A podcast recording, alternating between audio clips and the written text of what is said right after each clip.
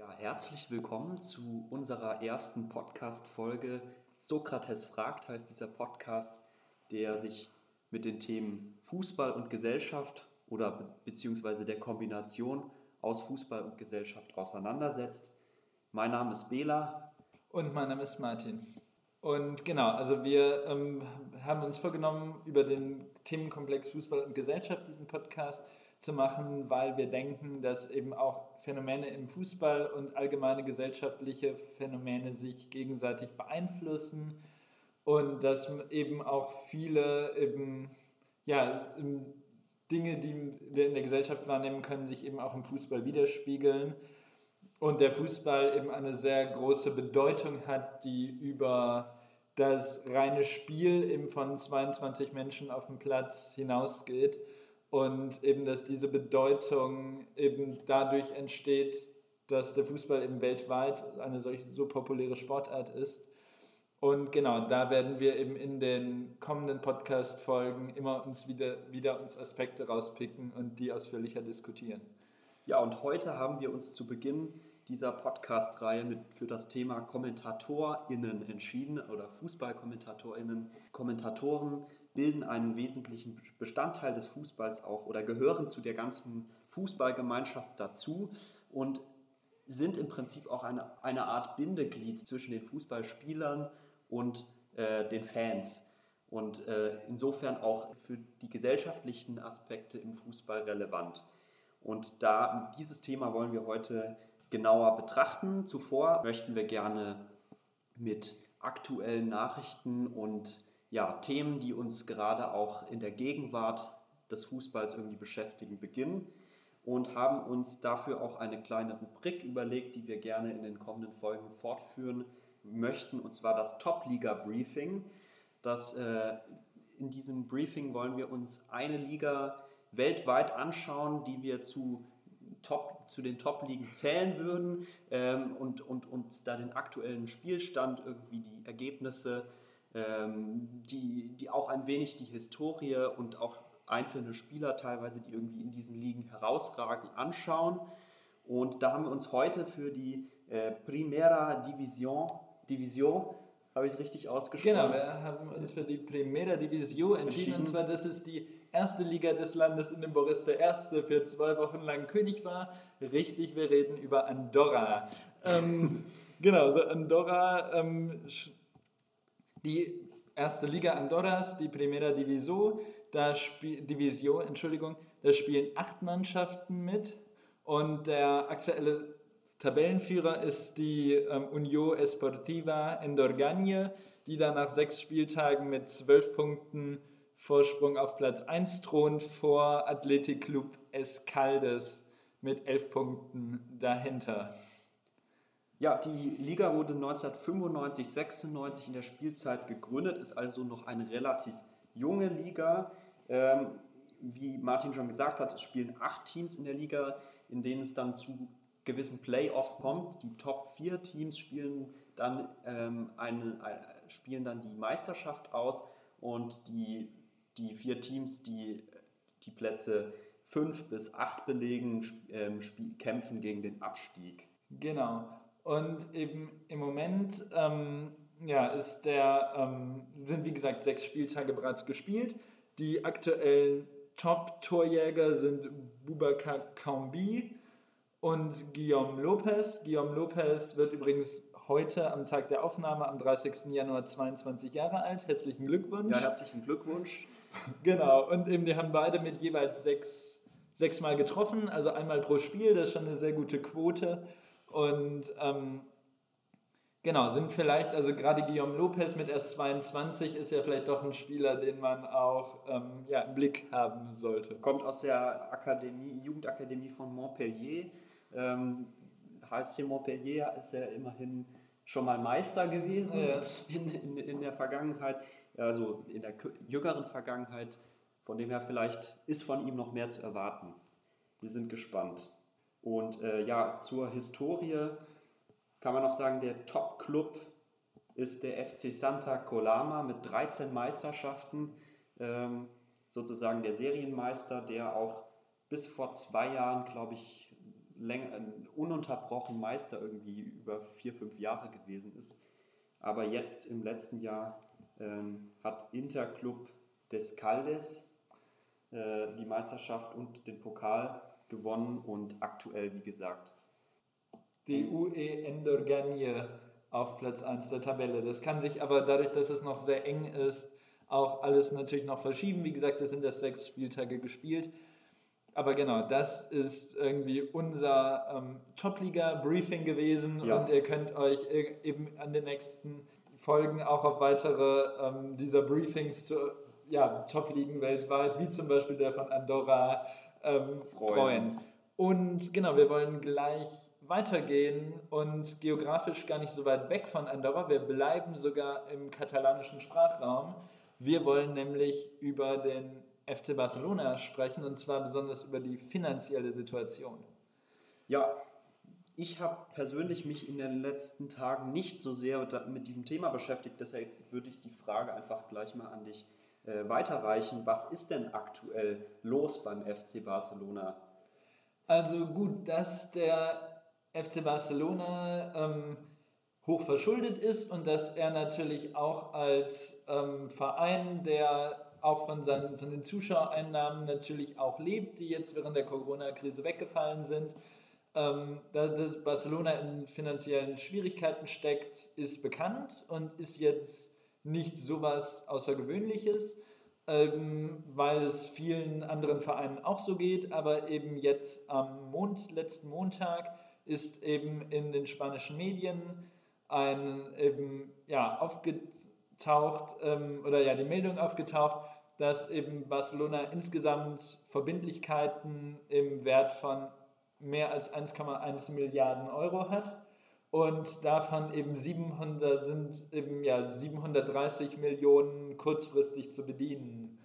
Und das betrifft ähm, zum Beispiel auch so Transfers wie den Coutinho-Transfer. Genau, also das betrifft sehr viele ähm, Transfers von Spielern, die schon lange nicht mehr bei Barca spielen ähm, wie zum Beispiel ähm, ja, Malcolm von ähm, Bordeaux oder eben selbst ähm, Arturo Vidal ähm, ist noch nicht komplett bezahlt an Bayern. Und eben ja die Tatsache auch, dass eben Transfersummen eben über verschiedene Raten gezahlt werden, ist auch jetzt nicht so spektakulär an sich, aber eben ähm, man konnte sich halt schon in den vergangenen Jahren bei Barcelona fragen, wo nehmen die das Geld her, um irgendwie 150 Millionen für einen Usman Dembele auszugeben oder eben die sehr hohen Summen auch eben für zum Beispiel Spieler wie Coutinho.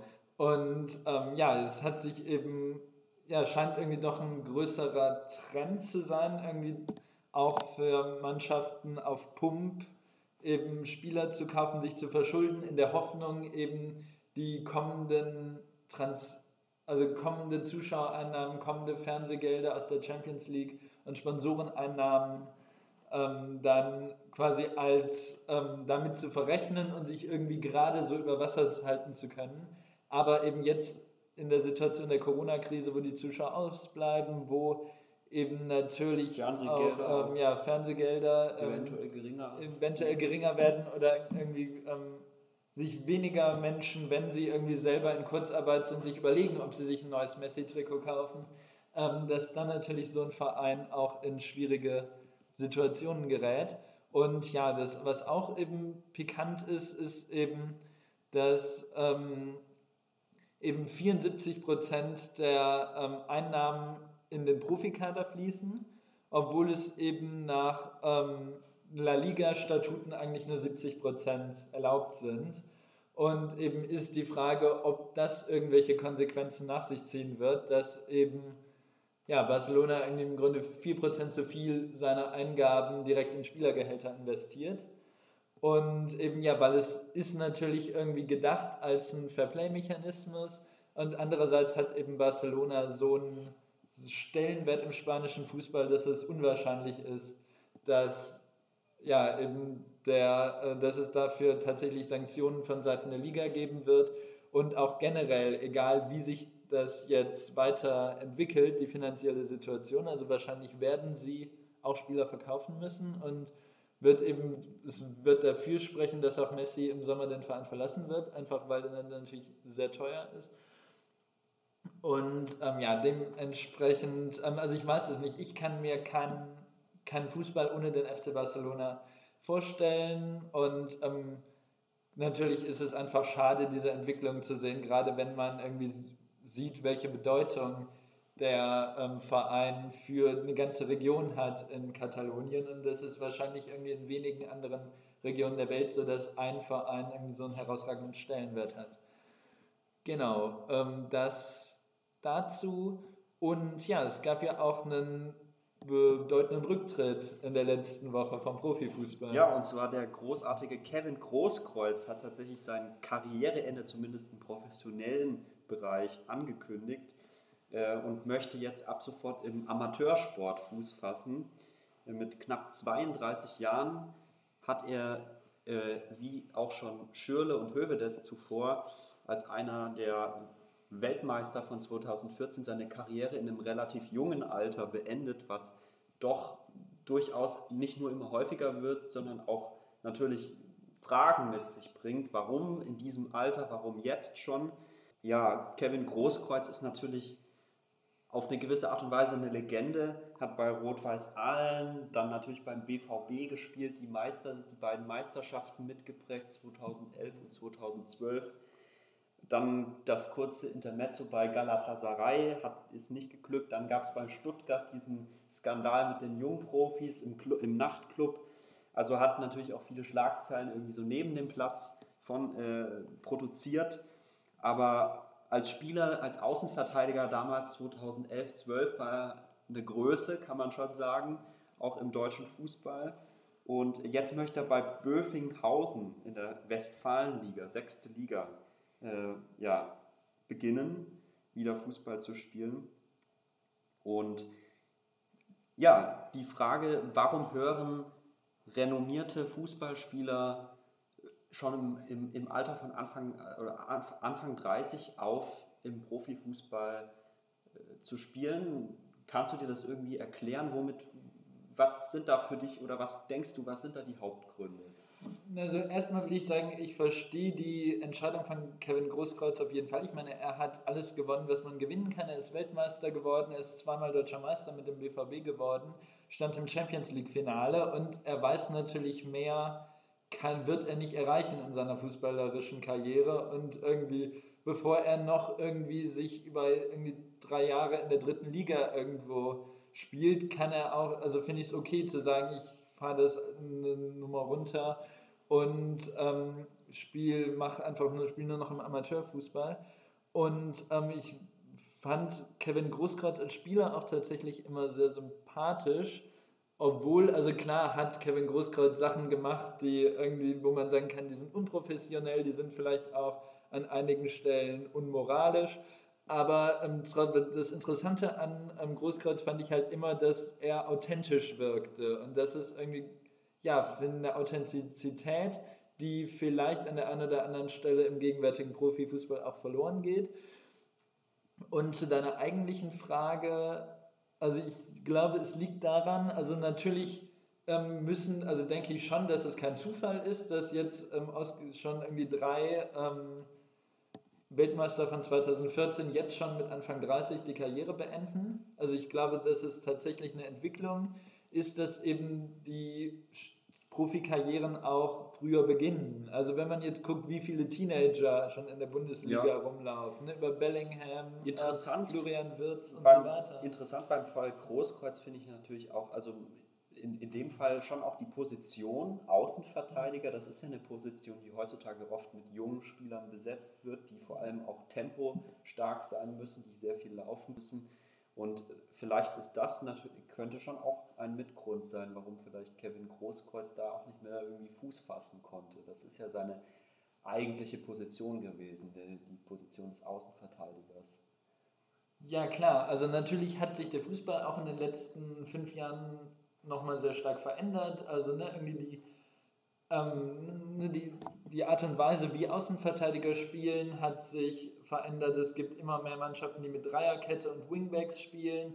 Und auch in den Viererketten ist es wichtiger, dass die eben Außenverteidiger sehr schnell sind, dass sie sich sowohl eben immer auch in die Angriffe mit einschalten, als auch dann defensiv absichern können. Und ähm, ne, ein anderer Aspekt ist aber auch, glaube ich, die sehr hohe Belastung für die einzelnen Spieler. Also wenn man guckt, dieses Jahr ist es natürlich wegen dem späteren Saisonstart extrem, aber irgendwie zum Beispiel Spieler, die jetzt mit ihren Vereinen auf europäischem Niveau spielen, also Champions League oder Europa League, und Nationalspieler ihres Landes sind, hatten im Grunde seit dem Saisonstart im September bis jetzt jeden dritten Tag ein Spiel. Also ne, irgendwie wenn du zum Beispiel bei Bayern oder beim BVB spielst, dann eben ja, ist dann halt wirklich irgendwie jedes ähm, Wochenende Bundesliga, manchmal sogar auch unter der Woche, dann ist unter der Woche immer noch entweder DFB-Pokal oder Champions League oder ähm, ne, eine Länderspielreise. Und, ich, und es ist natürlich grundsätzlich so, dass die Belastung zugenommen hat. Und dass dann auch Spieler schon, ne, der Fußball ist schneller, physischer geworden. Und dass dann irgendwie Spieler schon irgendwie, die mit in sehr jungen Jahren ihre Karriere begonnen haben, dann eben tatsächlich mit Anfang 30 schon merken, sie sind überspielt, ähm, sie haben vielleicht nicht mehr die Geschwindigkeit, die sie einst ausgezeichnet hat und dass sie eben auch merken, dass sie dann vielleicht auch körperlich als auch mental erschöpft sind und dann sich zu dem Schritt entscheiden, ihre Karriere verhältnismäßig früh zu beenden. Also zumindest glaube ich, ist das kein Zufall, sondern ist schon eine Tendenz, die sich abzeichnet. Ja, also zumindest, also Schürle hat das ja auch bestätigt in Interviews, dass ihm der Profifuß, das Geschäft des Profifußballs auch ausgelaugt hat, dass es ihm zu viel geworden ist. Bei Höwe, das weiß ich jetzt nicht genau die Gründe, warum er aufgehört hat, aber ich könnte mir auch vorstellen, dass das vielleicht auch dieselben Gründe gewesen sind. Ja, gut, man muss natürlich auch dazu sagen, das sind halt auch Spieler, die viel schon erreicht haben. Ja. Die sind auch gesättigt auf eine gewisse Art und Weise. Schürles Karriere von, von Mainz über Leverkusen nach Chelsea, der hat ja auch überall gespielt auf Top-Niveau mit Top-Spielern dann eben 2014 die, ähm, die, äh, die Weltmeisterschaft gewonnen mit Deutschland als Leistungsträger.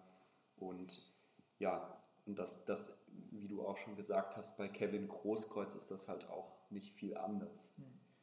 Ja, und bei ihm ging es halt auch immer weiter bergab. Nach dem VfB kam Darmstadt, dann kam mhm. Uerding, äh, dann kam Krefeld. Uerdingen. Ja, Uerdingen, genau. Und äh, die Ligen wurden, sind tief, äh, wurden mhm. immer tiefer. Und äh, ja, das sind natürlich dann auch Gründe, warum man vielleicht auch den Spaß zumindest am professionellen Fußball dann oder da nicht mehr so den Sinn drin sieht, wenn, wenn das Niveau halt auch irgendwie immer tiefer, tiefer geht. Und man dann halt denkt, wenn ich noch Fußball spiele, dann, dann, dann will ich halt spa auch Spaß haben und jetzt nicht irgendwie im Fokus der Presse stehen, unbedingt die ganze Zeit. Was ja bei Kevin Großkreuz natürlich nochmal extremer ist als bei irgendwie anderen Fußballspielen. Klar, wobei er trägt dann natürlich auch selber einiges dazu bei, aber klar. Ja. Also Tschöfisch, wie er ja doch genannt wird. Und dann können wir doch zu unserem Hauptthema kommen, Fußballkommentatorinnen übergehen. Ja, sehr gerne.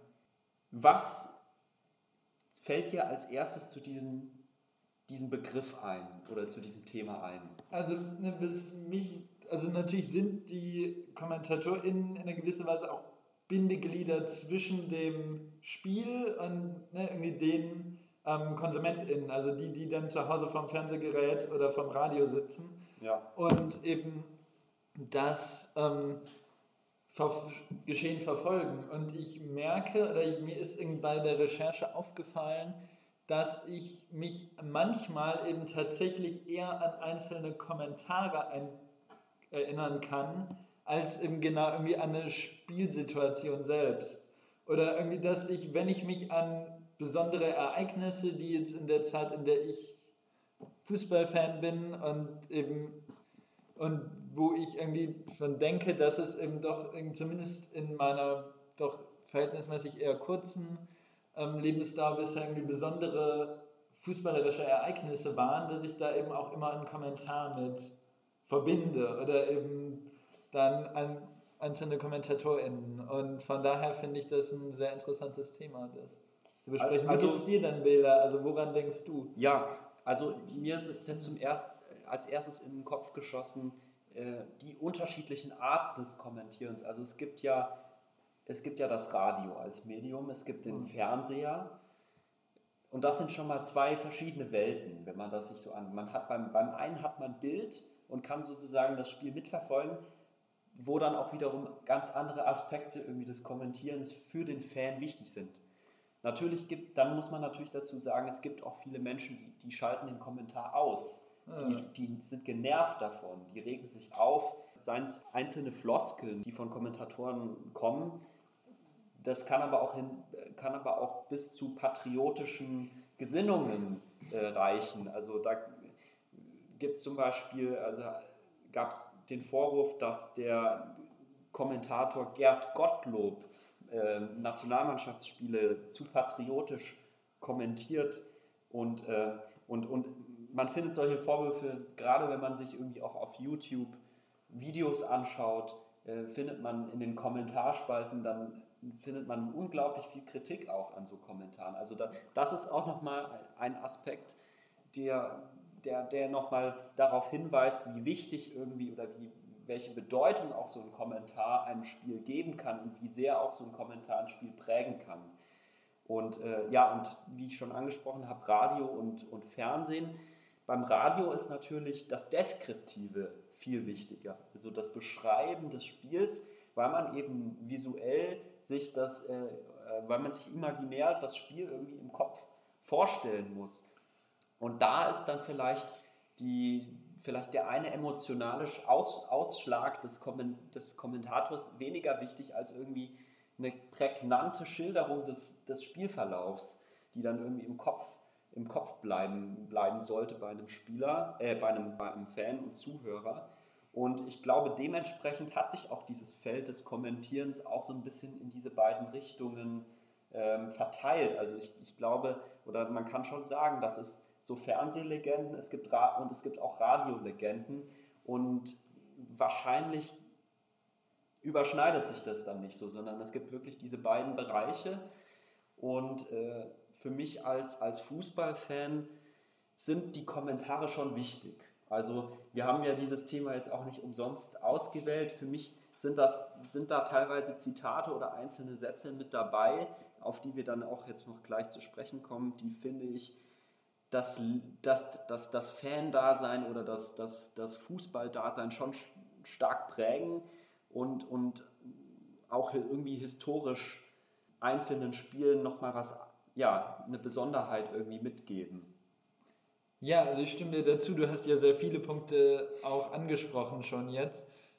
Also natürlich ist es eben immer wichtig, also ist es glaube ich tatsächlich keine einfache Aufgabe, so ein Spiel zu kommentieren. Und ähm, man sieht natürlich ist es im Unterschied im Radio eben genau dieses ähm, beschreibende Element, das eben am besten so ein Tor zu beschreiben, dass irgendwie auch der Fan, der das dann eben im Radio nicht sieht, irgendwie sich eben genau vorstellen kann, wie es zustande gekommen ist. Und eben im Fernsehen natürlich irgendwie auch mehr durch Emotionen und Fakten irgendwie das Spiel zu begleiten, weil eben natürlich die, im Fernsehen brauchst du nicht zu erzählen, irgendwie, dass ein Spieler flankt, weil das sehen die ZuschauerInnen. Aber eben dann das eben mit Fakten, mit Wissen zu unterfüttern oder vielleicht auch mit Emotionen und eben auch irgendwie angemessen emotional zu reagieren. Was ja eben auch, also dass es eben nicht übertrieben wirkt, aber eben dann auch eben nicht zu wenig und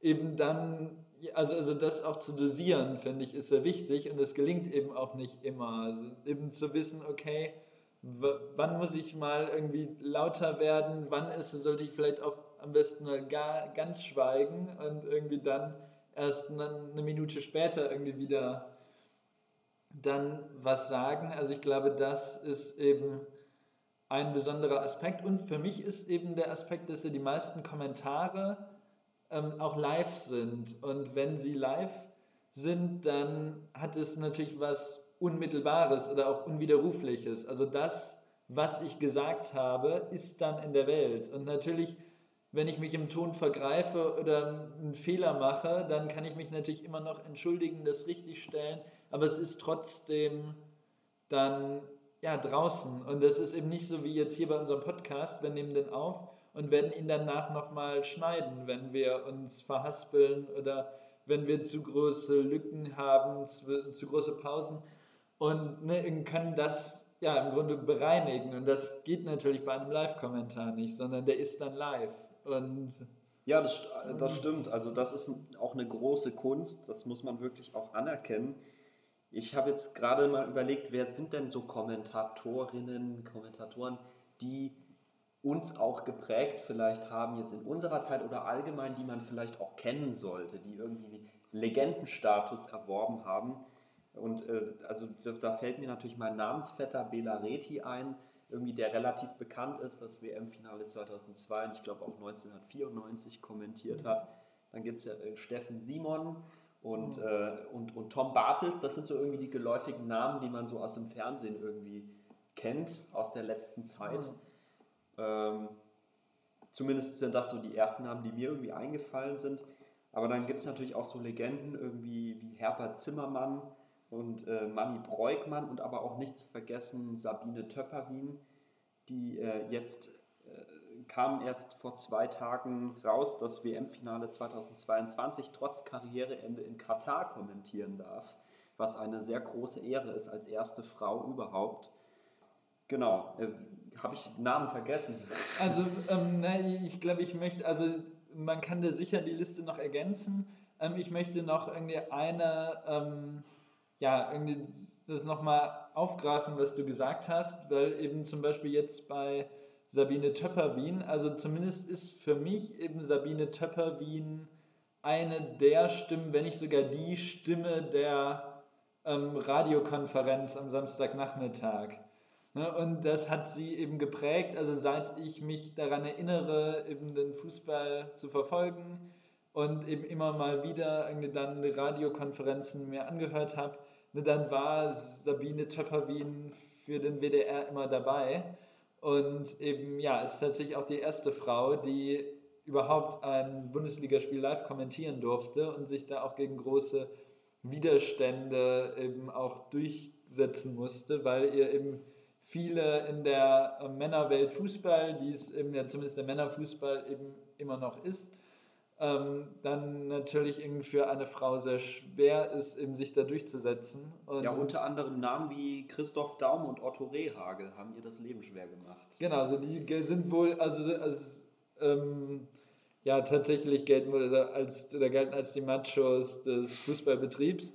Und da gibt es wahrscheinlich noch viele weitere. Und ja, sie hat aber eben trotzdem äh, bedeutende Spiele kommentiert, eben zusammen mit Manny Breukmann das UEFA-Pokalfinale 1997 zwischen Schalke und Inter Mailand. Und eben ja, ist eben nicht nur Kommentatorin, sondern eben seit 2001 auch Sportchefin beim WDR und eben dann ähm, auch Koordinatorin der Bundesliga-Übertragung.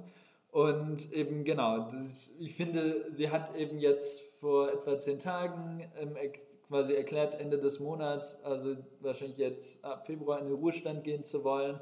Und ich finde es irgendwie sehr, eine großartige ähm, Geste der ARD, eben ihr zu ermöglichen, bei der WM 2022 tatsächlich auch das Finale im Radio kommentieren zu dürfen. Und ja, ein Geschenk, das sie sich auf jeden Fall verdient hat. Und Sabine Töpperwien ist eben eine Kommentatorin, die Fußballfans auf jeden Fall kennen sollten. Ähm, genau, ansonsten gab es ja noch Namen, die du, also ne, eben ältere Namen, zum Beispiel Herbert Zimmermann, den wahrscheinlich die jüngeren Fußballfans vielleicht nicht unbedingt kennen, der eben durch berühmt geworden ist, eben dadurch, dass er 1954 das WM-Finale Genau, das Wunder von hat. Bern und damit genau. natürlich auch den deutschen Fußball irgendwie mitgeprägt hat. Da, also natürlich standen Akteure wie Fritz Walter oder Helmut Rahn im Vordergrund, aber auch Herbert Zimmermann gehört zu diesem Wunder irgendwie dazu. Das kann ja. man schon so sagen. Also man ich. muss ja auch sagen, dass damals die allerwenigsten Deutschen tatsächlich einen eigenen Fernseher hatten. Das heißt, das Medium Radio hatte natürlich noch eine viel größere Reichweite und eine viel größere Bedeutung. Also zum Beispiel bei mir ist klar irgendwie, dass ich Länderspiele oder insbesondere bei Welt- oder Europameisterschaften, die gucke ich mir im Fernsehen an, die höre ich nicht im Radio. Und, und, aber das war eben natürlich 1954 noch ganz anders. Und daher hatte er eine, eben, war das Radio die, ähm, das Medium mit der größten Reichweite und haben eben tatsächlich die meisten eben auch über Herbert Zimmermann von dem Wunder von Bern erfahren. Ja, ich lese gerade, Turek, du bist ein Teufel, also dieses populäre Zitat von Herbert äh, Zimmermann. Turek, du bist ein Teufelskerl, Turek, du bist ein Fußballgott. Entschuldigen entschuldigen Sie die Begeisterung, die Fußballleien werden uns für verrückt erklären. Und äh, tatsächlich musste sich, äh, musste sich Zimmermann dafür entschuldigen, wegen des Begriffs Fußballgott. Das äh, am Rande. Okay, das, das ist wirklich absurd, ähm, weil natürlich irgendwie heute der Begriff Fußballgott in aller Munde ist.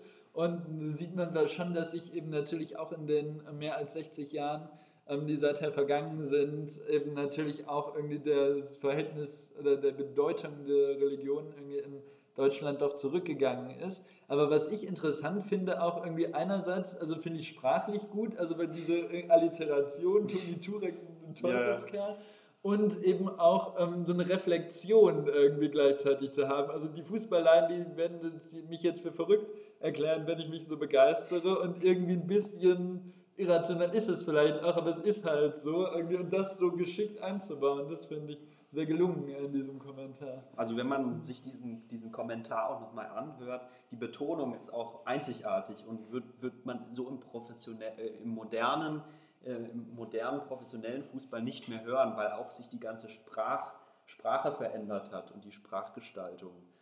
Klar, also natürlich, also wie gesagt, das ist ja über 60 Jahre her und dementsprechend haben sich, hat sich natürlich auch viel verändert. Eben dann, also der Alltagssprachgebrauch natürlich auch. Und ähm, von daher gibt es da natürlich große Unterschiede. Ja, dann vielleicht noch eine Legende oder ja, man kann sie schon Legende nennen aus der, aus der aktuellen Zeit, so wie auch Sabine Töpperwien, die man schon kennen sollte, ist Tom, Tom Bartels. Und zwar auch eigentlich hat er sich unsterblich gemacht, spätestens mit dem WM-Finale 2014, äh, mit dem Kommentar des Finals. Ähm, mach ihn, er macht ihn. Das, das kennt, glaube ich, das kennen auch heute wirklich die meisten, denke ich mal, die sich irgendwie mit Fußball auseinandersetzen äh, diesen Kommentar zu über, über, über Götzes äh, 1 zu 0 gegen Argentinien. Und äh, ja, er, Tom Bartels ist auch nach wie vor noch sehr aktiv im Geschäft und, und kommentiert viele Spiele.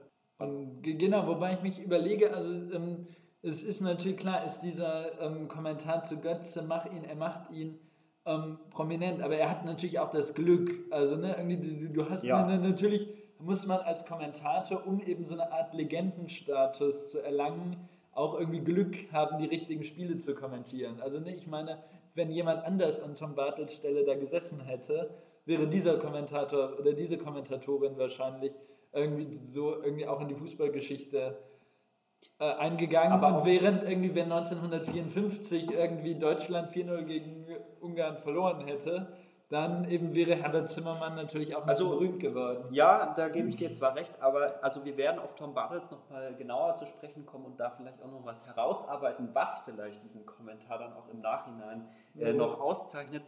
Dazu möchte ich aber noch was anderes sagen und zwar, ich denke schon, dass die Kommentatorinnen, die irgendwie dann auch solche Spiele kommentieren, die haben natürlich auch einen langen Weg hinter sich. Das, das ist ja das Gleiche wie im professionellen Fußball, dass alle Spieler irgendwie die im WM-Finale gespielt haben, sind, kann man ja auch als Legenden bezeichnen.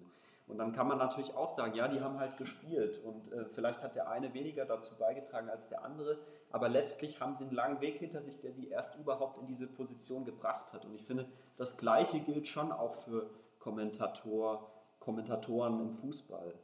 Ja, also, also natürlich, also natürlich ähm, genauso wie du nicht in einem WM-Finale auf dem Platz stehst, wenn du kein absolut Weltklar oder zumindest ein, ein richtig guter Fußballer bist, so kommentierst du auch kein WM-Finale, wenn du jetzt irgendwie noch nie vorher ein Fußballspiel kommentiert hast. Das ist klar. Und natürlich ist es eben immer, ist das eine große Kunst. Wir haben ja darüber gesprochen, eben immer den richtigen Ton zu treffen, Emotionen, ne, irgendwie das richtige Maß an Emotionalität darzulegen und so weiter. Und das ist nicht einfach. Und trotzdem eben, ne, so wie es sich bei einem Fußballer irgendwie mal aus taktischen Gründen bei so einem Spiel man mal auf der Bank sitzt und irgendwie ein anderer vielleicht eingewechselt wird, eben zum richtigen Zeitpunkt. So ist das natürlich auch eben beim Kommentieren. Ja, aber ein wichtiger Punkt, der, den du jetzt damit dadurch auch schon erwähnt hast, ich, ich, ist schon auch der, dass natürlich Spiele nicht durch den, also der Kommentar gestaltet irgendwie ein Spiel, aber natürlich kann man auch einfach Glück und Pech haben. Ja. Also äh, ein gutes Beispiel ist äh, das Tor fällt um. Mhm. Äh, dieser Kommentar mit Günther Jauch. Das ist natürlich eine geniale Möglichkeit, um dann auch was irgendwie herauszuholen ja. aus, aus einer gewissen Situation. Und das kann einfach passieren oder eben nicht. Ja. Und, und das ist dann halt, ja, natürlich ist das dann auch die Kunst irgendwie eines Kommentators, das dann irgendwie attraktiv zu gestalten, mhm. aber man muss natürlich auch erstmal in so eine Situation Klar, kommen. man muss erstmal in die Situation kommen und wenn die Situation dann da ist, also ne, irgendwie, ähm, dann, dann zeigt sich natürlich auch in einer solchen Situation eben, wie es ähm, da ähm, ne, irgendwie, was ein guter Kommentator, eine gute Kommentatorin ist und was nicht. Und eben, das, das ist natürlich zweifelsohne der Fall. Und ähm, ja, was ähm, willst du noch irgendwas ergänzen? Oder? Ach so, ja, ich, ich habe gerade noch kurz überlegt, ob wir noch genau auf diese, das Torfeld, den, den Kommentar eingehen, aber das müssen wir ja auch okay, nicht. Ja. Wir können direkt weitermachen, meine, meines Erachtens, und zwar haben wir uns ein paar Punkte überlegt, was zeichnet denn einen guten, eine gute Kommentatorin, einen guten Kommentator aus im Fußball? Und äh, da haben wir so sieben Punkte eigentlich gesammelt, wo wir sagen würden, das ist notwendig oder das, ja, das unterscheidet den normalen Kommentar vom guten und, mhm. und das ist irgendwie wesentlich.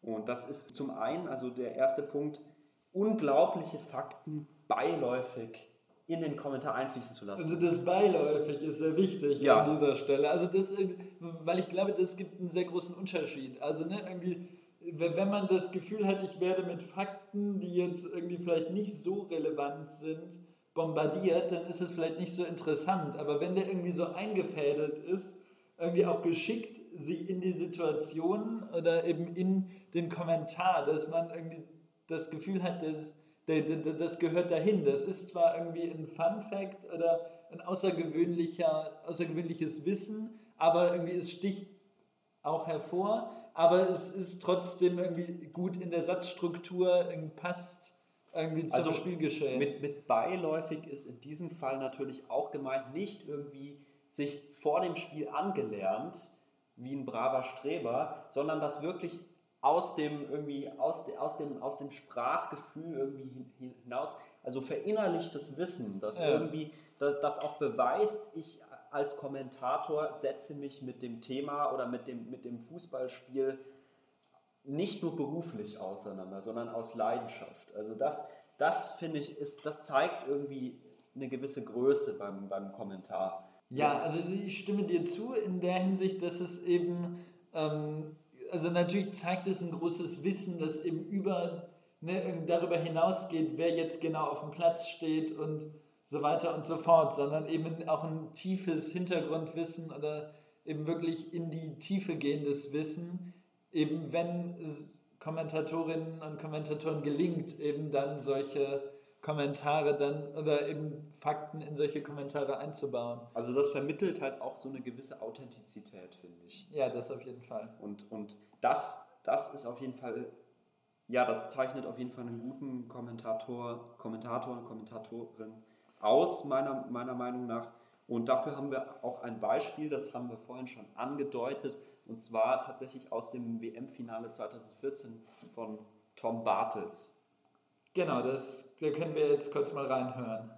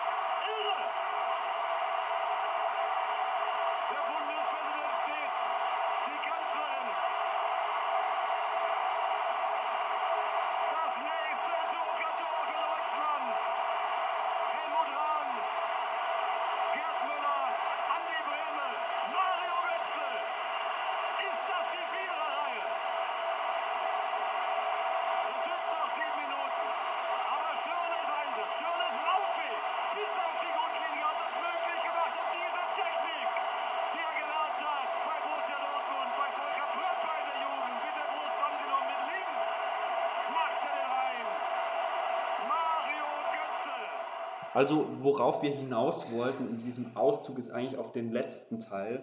Und zwar, und diese Technik, die, die äh, also Mario Götze gelernt hat bei Borussia Dortmund, bei Volker Pröpper in der Jugend, mit der Brust angenommen, mit links macht er ihn macht er, macht er den rein. Man kann das natürlich auch als unnötig bezeichnen, so ein Detail in so einem Moment. Aber das ist, also wenn man sich diese Stelle anschaut, Volker Pröpper kennt keine Sau. Kein Mensch hat jemals von Volker Pröpper gehört, der sich jetzt, sage ich mal, als Fan, der jetzt vielleicht nichts mit dem Leistungsnachwuchszentrum in Dortmund irgendwie zu tun hat. Und in so einem Moment, so so einen Kommentar zu bringen, das, das muss intuitiv, instinktiv irgendwie passieren. Also mhm. das lässt sich nicht erklären, dass das irgendwie, dass er, dass sich Tom Bartels das irgendwie auf ein Blatt Papier aufgeschrieben hat und in dem Moment irgendwie abliest. Mhm. Sondern das, das hat er im Kopf und hat er in dem Moment rausgehauen. Und dadurch, dass das irgendwie so beiläufig passiert in dieser Situation, gibt das meiner Meinung nach, oder also ich konnte mich für diese Stelle sehr begeistern, so eine gewisse, gewisse noble Ästhetik. Ja, also man merkt dir deine Begeisterung auf jeden Fall an für diese Stelle. Und ja, ich finde es auch tatsächlich faszinierend, weil es ist natürlich klar, ähm, in so einem Moment, irgendwie Götze macht das 1-0, kurz vor Ende der Verlängerung, wahrscheinlich den entscheidenden Siegtreffer zur Weltmeisterschaft und dann eben das trotzdem im Kopf zu haben, dass er eben bei Volker Pröpper ausgebildet wurde im Nachwuchsleistungszentrum beim BVB und das dann eben auch tatsächlich einfließen zu lassen, das zeugt schon von auch einer sehr großen Souveränität im Kommentar und eben zeigt eben auch dieses richtige Verhältnis an Emotionalität. Also ne, irgendwie schon dieses ähm, dieser Torjubel, der sehr intensiv ist, den man auch gut rausgehört hat, und trotzdem eben sich nicht da drin zu verlieren, sondern eben immer noch irgendwie dieses Wissen abrufen zu können. Ja, also in so einem, in, in so einem Moment reflektieren zu können überhaupt ja. und nicht einfach nur Ja zu schreien, das, ja. ist, das ist halt, das ist, das ist große Kunst, weil ein WM-Finale mit Deutschland, das Deutschland auch noch gewinnt oder zumindest am Gewinnen ist, ist ja nicht so häufig in, in der Geschichte und vielleicht werden das manche Menschen nie erleben in, in, in, in Zukunft. Und dann in so einem Moment auch als Fan irgendwie so an so einer Stelle so etwas zu sagen, das ist schon, mhm. das ist schon genial. Ja, also das, das wäre der erste Punkt. Der zweite Punkt ist etwas pragmatischer tatsächlich und zwar Namen richtig aussprechen. Ich, ich persönlich tue mir damit auch manchmal schwer, gerade wenn das irgendwie komplizierte Namen sind äh, aus, von Spielern irgendwie aus dem Ausland sind, wo die, mir die Aussprache irgendwie schwerfällt. Aber gerade als Kommentator oder als Kommentatorin ist das natürlich schon wichtig, die Namen irgendwie zu kennen oder richtig auszusprechen oder zumindest ja, sich darüber zu informieren im Voraus. Klar, also es ist eine Frage natürlich auch des Respekts für den SpielerInnen. Also eben dann eben auch tatsächlich, natürlich ist nicht jeder Name ein, also wenn man jetzt mal im deutschsprachigen Raum als Beispiel bleibt, ne, irgendwie ist für uns als Deutsch-Muttersprachler nicht jeder Name sofort einfach auszusprechen, aber trotzdem ist es auf jeden Fall natürlich einfach ein Gebot des Respekts auch eben dann eben zu ähm, sich, sich vorher kundig zu machen, wie wird eben so ein Name ausgesprochen und sich dann auch Mühe zu geben, den Namen richtig auszusprechen. Und das gelingt allerdings nicht immer, wie eben. Ja. Das ist ja auch mal okay. Also wir wollen damit jetzt niemanden verurteilen ja. oder ich persönlich mache ja auch die Fehler. Ähm, das kommt vor. Nur besonders peinlich kann es dann werden, wenn man sich besonders sicher darin ist, den Namen richtig auszusprechen, aber es überhaupt nicht, das überhaupt nicht der Fall ist. Und dafür haben wir jetzt auch ein Beispiel für euch, einen O-Ton, den ihr euch gerne anhören könnt. Andrösen, die dickste Möglichkeit, unterkante Latte durch den dänischen Nationalspieler Andrösen, der nicht Andreasen heißt, nicht Andreasen heißt und auch nicht Andresen, er heißt Andrösen. Wie heißen Sie eigentlich genau? Wie spricht sich Ihr Nachname aus? Andreasen. Also, ähm, genau, wir haben da die Stimme von Klaus Töpperwien gehört, der eben, ja, Bruder von Sabine Töpperwien, der auch sehr lange im Kommentatorengeschäft war und der eben damals, ich glaube im Rahmen eines Pokalspiels, Werder Bremen gegen den MSV Duisburg, eben den Bremer Spieler Leon Andreasen, der eben auch für ähm, Hannover 96 und Mainz 05 aufgelaufen ist, eben dann mit Andrösen bezeichnet hat. Und ähm, Rolf Tepperwien schien sich sehr sicher zu sein, irgendwie in dänischer Aussprache eben zu beherrschen. Zu beherrschen. Und es hat sich eben herausgestellt, dass es ähm, ja, die Aus doch den Namen vollkommen falsch ausgesprochen hat, was an sich blöd ist, aber passieren kann, aber da er dann auch noch die Zuschauer belehrt hat, wie der, der Name richtig auszusprechen sei und es dann total falsch war, ist es natürlich ein sehr peinlicher, aber eben auch sehr witziger Moment, äh, ein Kommentar und ja. Das kann man, das als Negativbeispiel sozusagen dafür. Ja. ja.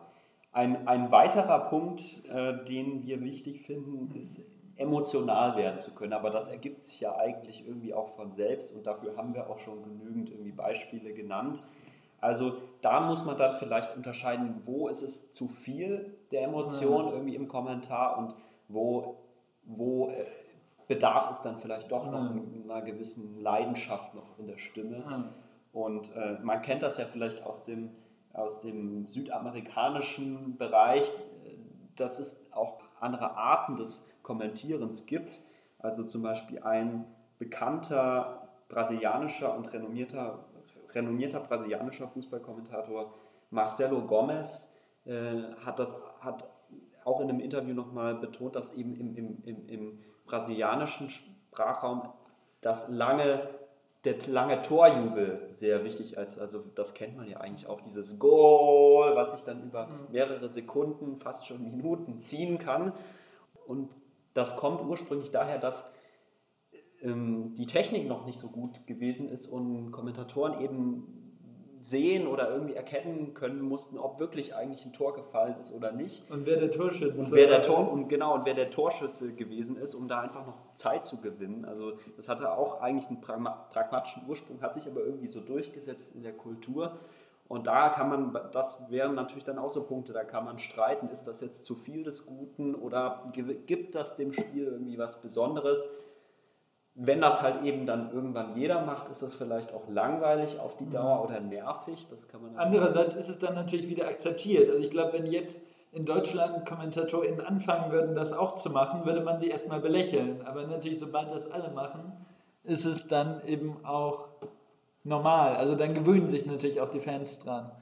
Und ähm, wobei, wenn wir jetzt eben zu der angemessenen Emotionalität sind, eben haben wir auch noch einen Kommentar von Herbert Zimmermann, den eben wir auch schon also erwähnt haben, eben auch aus dem WM-Finale von 1954, den wir jetzt auch einspielen wollen. Sechs Minuten noch im Wankdorfstadion in Bern keiner wankt, der Regen prasselt unaufhörlich hernieder. Eine Fußballweltmeisterschaft ist alle vier Jahre. Und wann sieht man ein solches Endspiel? So ausgeglichen, so packend. Jetzt Deutschland am linken Flügel durch Schäfer. Schäfers Zuspiel zum Morlock wird von den Ungarn abgewehrt. Und Bocek, immer wieder Bocek, der rechte Läufer der Ungarn, am Ball. Er hat den Ball verloren diesmal gegen Schäfer. Schäfer nach innen geflankt. Kopfball abgewehrt. Aus dem Hintergrund müsste Rahn schießen. Rahn schießt. Tor!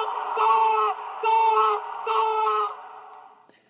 Ja, ähm, das ähm, ja, sind, ähm, sieht man eben auch die besondere Emotionalität. Also man merkt, dass Hermann Zimmermann sich auch bewusst war, dass er einen besonderen Moment erlebt. Also ne, eine Weltmeisterschaft ist alle vier Jahre, dann noch ein Finale mit deutscher Beteiligung und in so einem packenden Spiel, dass das eben ja ein besonderer Moment ist und hat eben sehr ähm, ja diese Stimmung für meine also so wie ich denke sehr gut herübergebracht irgendwie und natürlich der, der Jubel über das Tor von Rahn und eben gleichzeitig packend ähm, auch davor schon kommentiert und ähm, ja, eben meiner Ansicht nach auch ein toller, ähm, tolles Beispiel für einen großartigen Kommentar.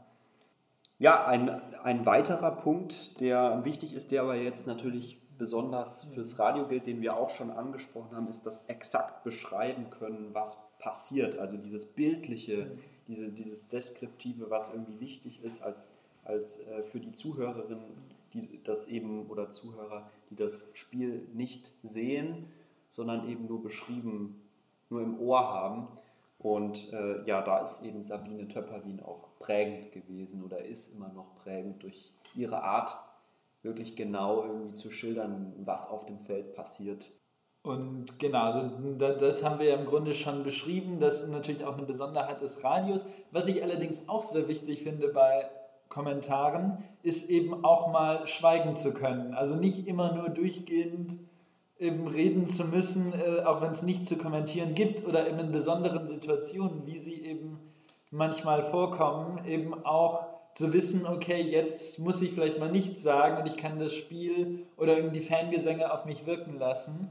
Und eben da ist zum einen natürlich Tom Bartels, den wir schon mehrfach hier erwähnt haben, ein gutes Beispiel dafür bei der Europameisterschaft 2012 beim Gruppenspiel Spanien gegen Irland. Kurz vor Schluss steht es 4-0 für Spanien. Es ist klar, das Spiel ist gelaufen und eben die irischen Fans fangen an, Fields of Athenry zu singen, wo dann Tom Bartels tatsächlich auch das Gespür hatte, eben die Fans singen zu lassen und da nicht reinzuquatschen. Und eben da der Gesang gut über den Fernsehmikrofon zu vernehmen war, eben ja, fand ich das irgendwie auch eine gute Leistung.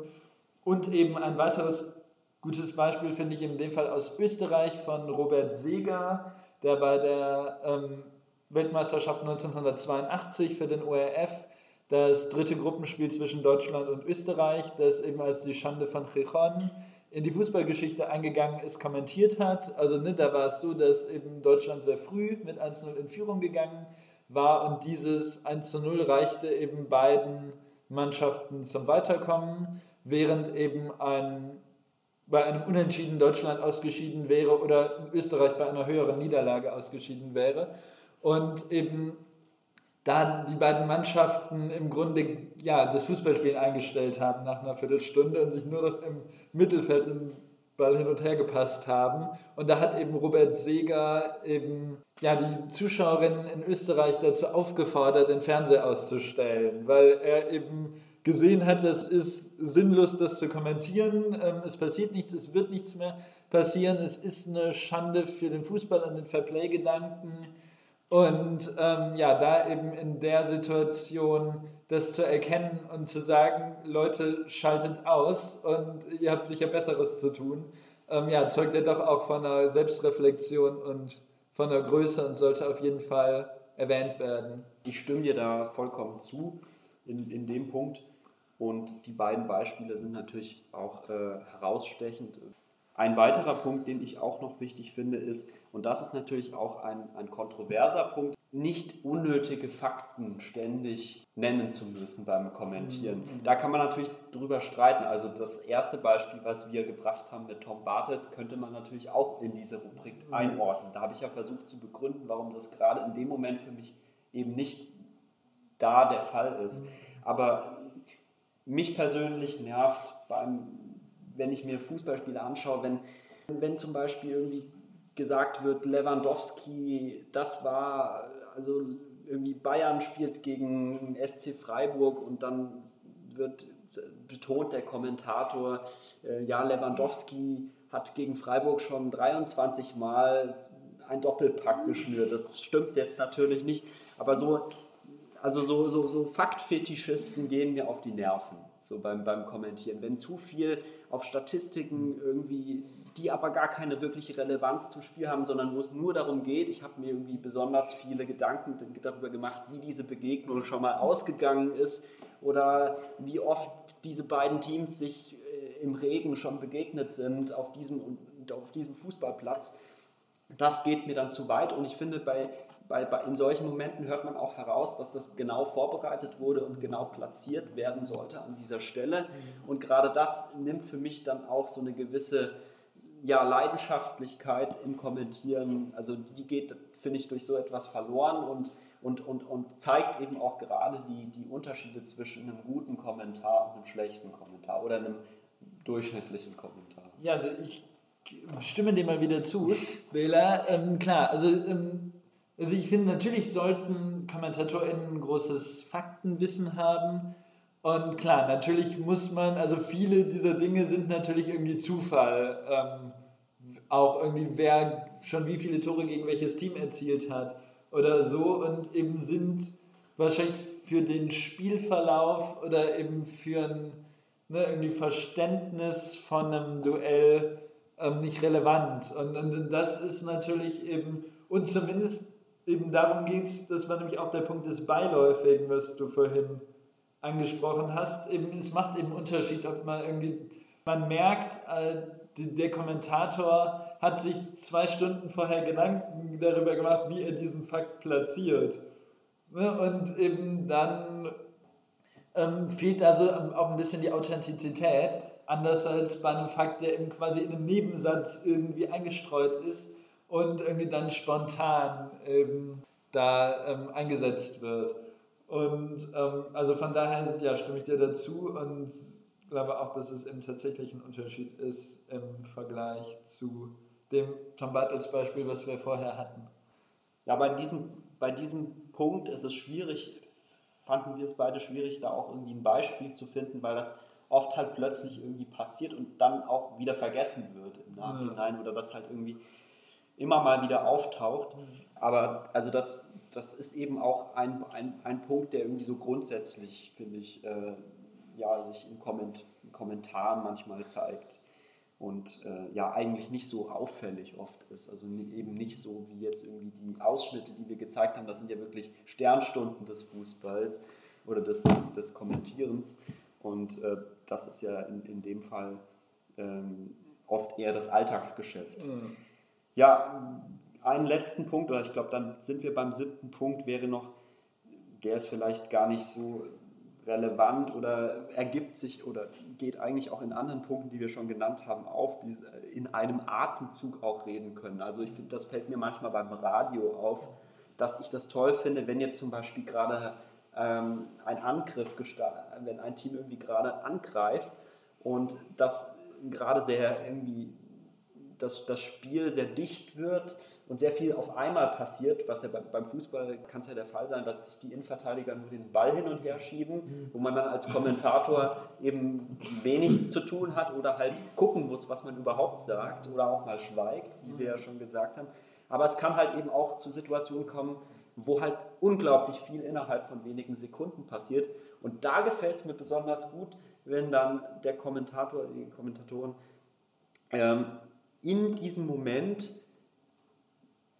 gar nicht mehr atmet, sondern wirklich das in einem Zug irgendwie schildert, was passiert. Also gerade beim Radio ist mir das öfter schon aufgefallen. Und wenn man dann einen langen Atem hat sozusagen und, und das irgendwie durchhalten kann mhm. bis zum Ende und, und diese, ganze, diese ganze Aktion in einem Lauf irgendwie zu schildern, ohne zu schnell zu werden, zu sehr irgendwie sich beeilen zu müssen, aber auch nicht abzubrechen. Also das ist, finde ich, auch noch so eine Kunst des Kommentierens, die mich besonders äh, begeistern kann in manchen Situationen.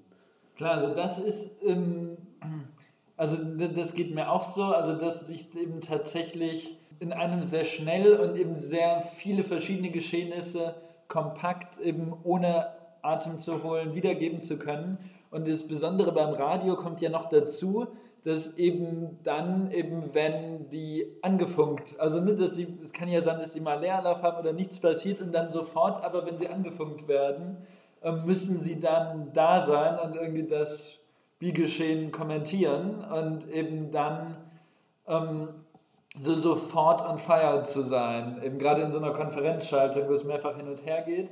Und ja, dann eben einen Angriff eben tatsächlich so zu kommentieren, dass eben alles, was tatsächlich geschieht, dabei dann eben, und auch in der Geschwindigkeit, in der es geschieht, dann wiederzugeben, ohne dass es zu hektisch wird, ähm, dass man sich verhaspelt und so weiter. Ja. Damit sind wir dann eigentlich durch mit den, den Punkten, die, wir, die uns irgendwie aufgefallen sind, die wir wichtig finden und damit dann auch schon am Ende der, des Podcasts des ersten gelangt. Wir möchten uns ganz herzlich bei ah, euch. Wir haben, glaube ich, noch ein kleines Schmankerl für ähm, ja. alle Fans des guten Kommentars. Ähm, und zwar, ähm, wir wussten jetzt nicht so ganz, wo wir es einordnen wollen, wollten es eben euch, lieben Hörerinnen und Hörern, natürlich auch nicht vorenthalten. Und eben, ja, weil es äh, ein Kommentar ist, der einerseits unglaublich dicht, emotional, vielleicht auch absurd ist und irgendwie auch die Emotionen, die im Fußball und eben in so einem Live-Kommentar, der eben natürlich nicht, also der eben immer unmittelbar ist, auftauchen, sehr gut zusammenfasst. Und ja, wollen eben das letzte Wort dem österreichischen Kommentator Edi Finger überlassen. Scheinenden Ball reinholen, fast nach darüber. Es gibt Beifall für ihn, da kommt Kranke vorbei, diesmal Selen Wacker, ist im Strafraum, im Strafschuss. Tor! Tor! Tor! Tor! Tor! Tor! Ivanari, Kranke schießt ein. 3 zu 2 für Österreich. Meine Damen und Herren, wir fordern den Haus. Der Kollege Hilfe, der diplomische uns auf. 3 zu 2 für Österreich. Doch ein großartiges Tor unseres Kranke. Wir haben alles überspielt, meine Damen und Herren. Und warten Sie noch ein bisschen, warten Sie noch ein bisschen, dann können wir uns vielleicht ein Viertel genehmigen. Ja, mit diesem Schlusswort möchten wir uns ganz herzlich bei euch bedanken, dass ihr uns zugehört habt. Du, er, sie, es, alle und äh, schreibt uns gerne konstruktives Feedback über Social Media. Wir sind vertreten auf Facebook, Twitter, Instagram oder auch über per E-Mail. Sokrates fragt at gmail.com. Sokrates E-Mail-Adresse. Genau. Und Sokrates fragt mit C findet ihr auch überall als in, in, in einem Wort auf äh, den Kanälen. Und ansonsten wünschen wir euch noch einen schönen, schönen Tag und hoffen, dass ihr dann bei der nächsten Folge auch wieder einschaltet. Tschüss.